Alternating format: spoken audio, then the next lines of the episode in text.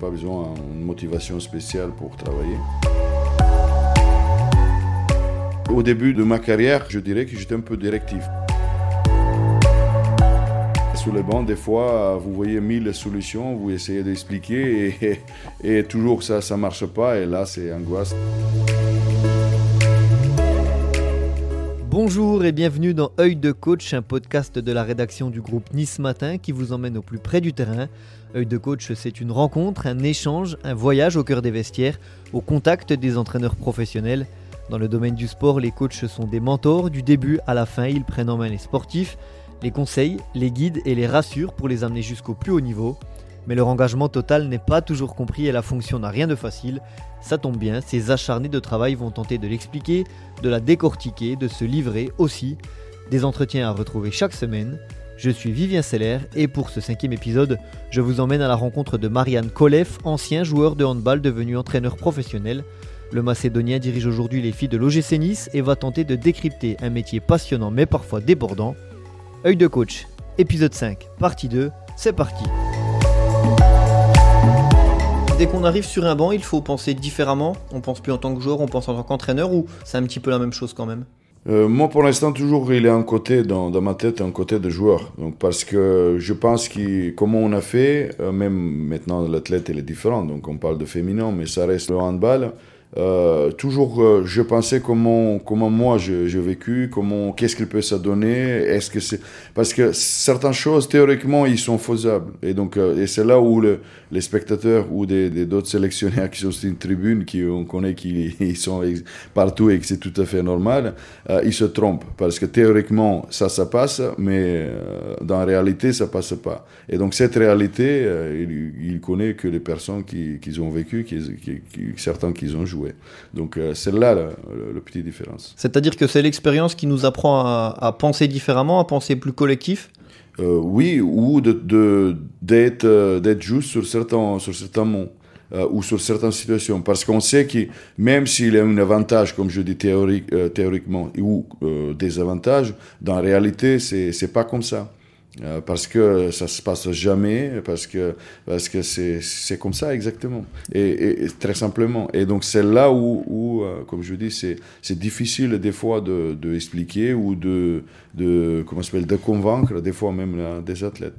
Du coup, est-ce qu'il n'y a pas un petit, un petit paradoxe euh, dans le sens où on n'est plus joueur, on devient entraîneur, mais dans certaines situations, on doit se remettre à la place des joueurs pour comprendre leur façon de voir et pouvoir leur expliquer correctement les choses?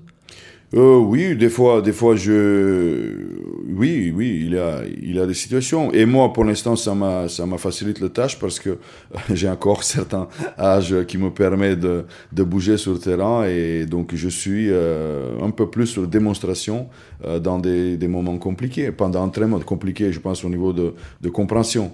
Donc, euh, je prends la balle et je vais essayer de, de, expliquer. Donc, comme ça, tout le monde ils ont vu et, et ils le font après dans leur, dans leur manière. Tu parlais de ton âge, tu as 44 ans, hein, on, le rappelle si on ne l'avait pas encore précisé pour, euh, pour nos auditeurs. Ce métier oblige à, se remettre en, question quotidiennement, même quand on est sportif finalement, parce que tous les week-ends les résultats peuvent changer, mais peut-être encore plus quand on est entraîneur, il faut sans arrêt réfléchir, se remettre en question sur ce qui n'a pas forcément marché. Est-ce que c'est compliqué ou est-ce que toi tu arrives à, le faire naturellement? Moi, je ne croyais pas quand mes formateurs, ils, ont dépassé beaucoup des heures sur le métier et la vie privée. Le métier et la vie privée. Donc, ça a été c'était régulièrement répété, il nous fait des exercices et tout ça, mais je ne pensais pas que le métier il peut devenir un grand problème dans, dans vie privée. On y viendra plus tard. Ouais, exactement. Donc euh, oui, c'est c'est pas facile à tout à tout mettre à côté et, et comment on dit le, se concentrer et passer aux autres choses. C'est non non. Euh, notamment après match, ça reste, ça réfléchit, ça ça nous bouffe d'énergie quand même. comment tu réagis Comment tu es après une défaite? Est-ce que c'est dur le soir et le lendemain tu passes à autre chose? Est-ce que pendant une semaine tu vas ruminer ce sentiment? Euh, Non, euh, moi je suis pas quelqu'un qui déprime euh, derrière. Non, on a perdu, on a perdu. Mais moi, mes habitudes sont, je prends sur le défaite. Donc les défaites, ça m'a fait, ça m'a fait progresser parce que je les analyse, oui, mais je, je c'est pas quelque chose qui va perturber ma vie privée. Non, c'est pas ça. Mais par contre, moi je progressais beaucoup sur sur certaines défaites, notamment sur des sur des certains matchs important parce que je pense que c'est cette défaite qui m'a fait progresser et, fait d'autres résultats derrière.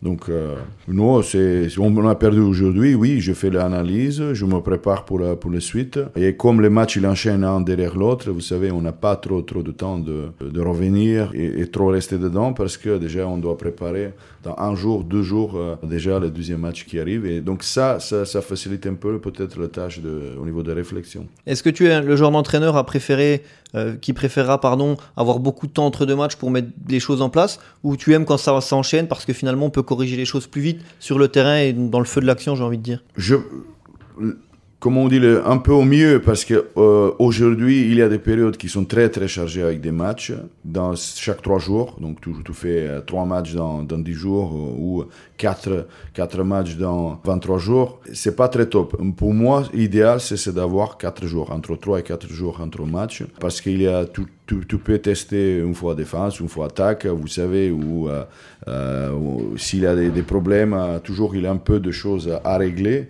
Mais je pense que même pour les, athlètes, c'est mieux parce qu'il peut se concentrer un peu mieux il peut être beaucoup plus productif. Et en plus, à jouer tous les trois, trois matchs, je pense que pour les équipes qui ont un plus grand nombre de, de pros, c'est pas peut-être un grand problème, mais euh, comme plupart euh, des, des, clubs euh, dans lesquels on a, on a entre les 9 et, et, et 12, 13 pros, euh, c'est pas toujours facile. Est-ce que tu as déjà préparé, euh, travaillé pardon, avec un préparateur mental au cours de ta carrière de joueur ou d'entraîneur pour t'accompagner dans des moments de doute peut-être ou d'autres plus compliqués? Euh, moi personnellement, jamais j'ai pas travaillé. J'ai eu, on a eu des, des, une époque quand j'étais avec National Team, on a eu des préparateurs mentaux, mais euh, c'était une, euh, une, période de tabou de tout ça et, et ça n'était pas très bien vu parce qu'on a estimé que mentalement on était, on était fort. Et donc euh, on n'a pas, on pas eu souci avec le stress ou gestion de, de stress et tout ça. On a, on a joué, on s'est éclaté, on ne s'est pas trop cassé la tête. Déjà on, était, on, a, on a fait des, comme on dit, un bon parcours. On arrivé jusqu'au senior, aux sélections seniors. Donc plus loin on peut pas, on peut pas aller. Non, mais euh, je suis très très curieux et justement pour ça, euh, pendant la période de confinement, j'ai suivi une formation pour moi-même euh, de préparateur prépa mental dans laquelle je, je l'utilise, je l'utilise avec certains athlètes et certaines choses je lui applique avec, avec mon groupe et je pense que ça, ça, ça, ça m'a aidé cette année avec certains pourcentages au niveau de gestion du groupe. Pour mieux comprendre les choses parfois? Euh, Non, plutôt mieux accompagner l'athlète. Et, comment tu t'organises au quotidien? Est-ce que tu prépares tes séances d'entraînement seul? Est-ce que tu t'appuies beaucoup sur, euh, sur tes adjoints ou, ou, des gens du club? Je pense notamment à Claude Myrtio qui est très investi. Comment tu t'organises? Bah, je, Comment je m'organise? Moi, c'est plutôt c'est moi qui je m'appuie sur mes séances. Après, euh, Claude Myrtio, on a travaillé jusqu'à la saison précédente ensemble. Euh, donc, on a, quand on a travaillé ensemble, on a, discuté, on préparait des, séances ensemble. Mais depuis euh, début de cette saison, Claude Myrtio, il a eu d'autres missions au club. Euh, il y a d'autres tâches, donc euh, voilà. Et, et, là, je suis tout, tout, seul avec mon préparateur physique et avec euh, JB Gervais qui il, il, intervient des, des, fois, de, de, certaines périodes, quand le temps il le permet, entraîneur de, de l'équipe de. Donc quand on travaille ensemble, forcément, on fait les séances ensemble. et quand je suis tout seul, j'organise tout seul ma séance. Qui est le plus facile à vivre au quotidien, Marianne Kolev, euh, pardon, joueur ou Marianne Kolev, entraîneur? Lequel est, le, lequel est le plus facile à, vivre? Lequel est le plus euh, le moins le moins caractériel peut-être? Voilà est-ce que le l'entraîneur que tu es aujourd'hui pourrait entraîner le joueur que tu étais à l'époque au niveau du, caractère? Est-ce que tu as évolué entre ces deux personnes entre guillemets? Euh, oui forcément il a plus d'expérience il a plus de plus de tu vois tout est tout est différent mais je dirais que euh, ça ne sera pas compliqué d'entraîner Marian Kolev parce que moi j'étais un joueur euh, très discipliné, quelqu'un qui, qui, qui passionné, qui travaillait beaucoup comme joueur. Et là, comme entraîneur, c'est enchaîné dans, dans la même façon. C'est-à-dire, moi, j'ai pas besoin d'une motivation spéciale pour travailler parce que j'ai mes, mes objectifs personnels et je pense que ce ne sera pas compliqué euh, ni un ni l'autre. D'avoir une collaboration entre ces deux personnes. Et, et, tu dirais que tu es quel genre d'entraîneur? Plutôt directif, plutôt dans l'échange entre les deux? Euh, au, dé au, début de ma carrière, je dirais que j'étais un peu directif parce que euh, ma culture, c'était comme ça. Moi, moi j'ai traversé une période de joueur, plus grand période de joueur avec des coachs directifs. Donc, vous savez, au pays de, de Est, c'est comme ça, tu entres ou tu entres pas dans, dans le bateau. Et donc, ça, ça, ça me plaisait pas trop parce que il n'y a pas eu beaucoup de, de place de, créativité. Donc, quand j'ai commencé comme entraîneur, il y a eu toujours, allez, on dira, une plus grande partie directive parce que j'ai estimé que ça, ça, ça, ça, ça peut donner des, des résultats. Mais vite, je me, je, me rendu, compte que, si, ça suffit pas que moi, que je le vois, euh, ça, c'est très important. Est-ce que l'athlète même, il comprend et il adhère. Et donc, avec le temps, euh, donc je parle de ma carrière euh, comme entraîneur, avec le temps, même maintenant avec les pros, je, suis, je suis un peu mix. Euh, donc, c'est-à-dire, euh, il y a des fois, je suis directif, donc ça, c'est comme ça, c'est sûr qu'il va marcher. Euh, voilà, mais il y a la plupart des choses, je, je le présente joueur, je l'explique pourquoi. Et s'il faut, euh, s'il y a des demandes de, de certaines modifications sur, sur, sur des choses, oui, je l'accepte. Mais en, en, général, certaines idées ou certaines intentions, euh, je le garde parce que je pense qu'ils sont meilleurs pour l'équipe et je pense que, que l'équipe, s'il applique et, et l'utilise, il peut faire des résultats. C'est sur un banc de touche que tu te sens le mieux au quotidien? C'est l'endroit où tu t'épanouis le mieux?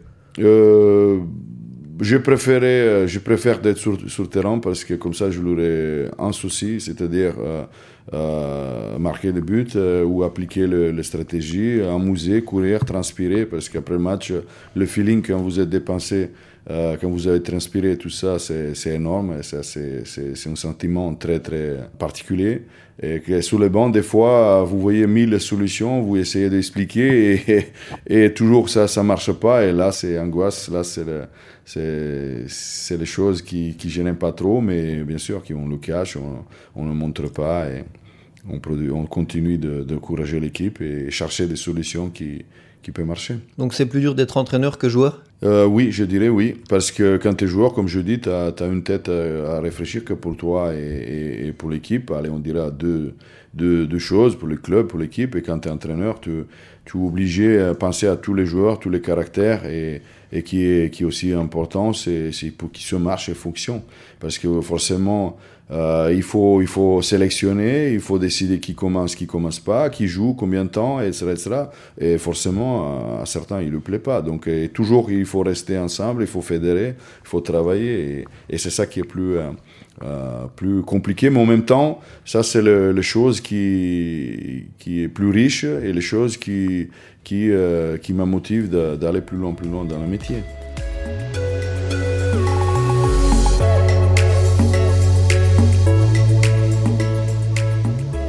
Si vous êtes encore avec nous, c'est que vous avez tenu le coup, vous êtes allé au bout de cette partie et on vous en remercie. Mais restez bien avec nous, les aventures de ces entraîneurs se poursuivent chaque semaine. En attendant, n'hésitez pas à vous abonner et à partager ce podcast autour de vous. Et si vous avez des remarques, vous pouvez m'envoyer un mail sur l'adresse suivante vclr.nismatin.fr v s e i 2 l e La suite au prochain épisode.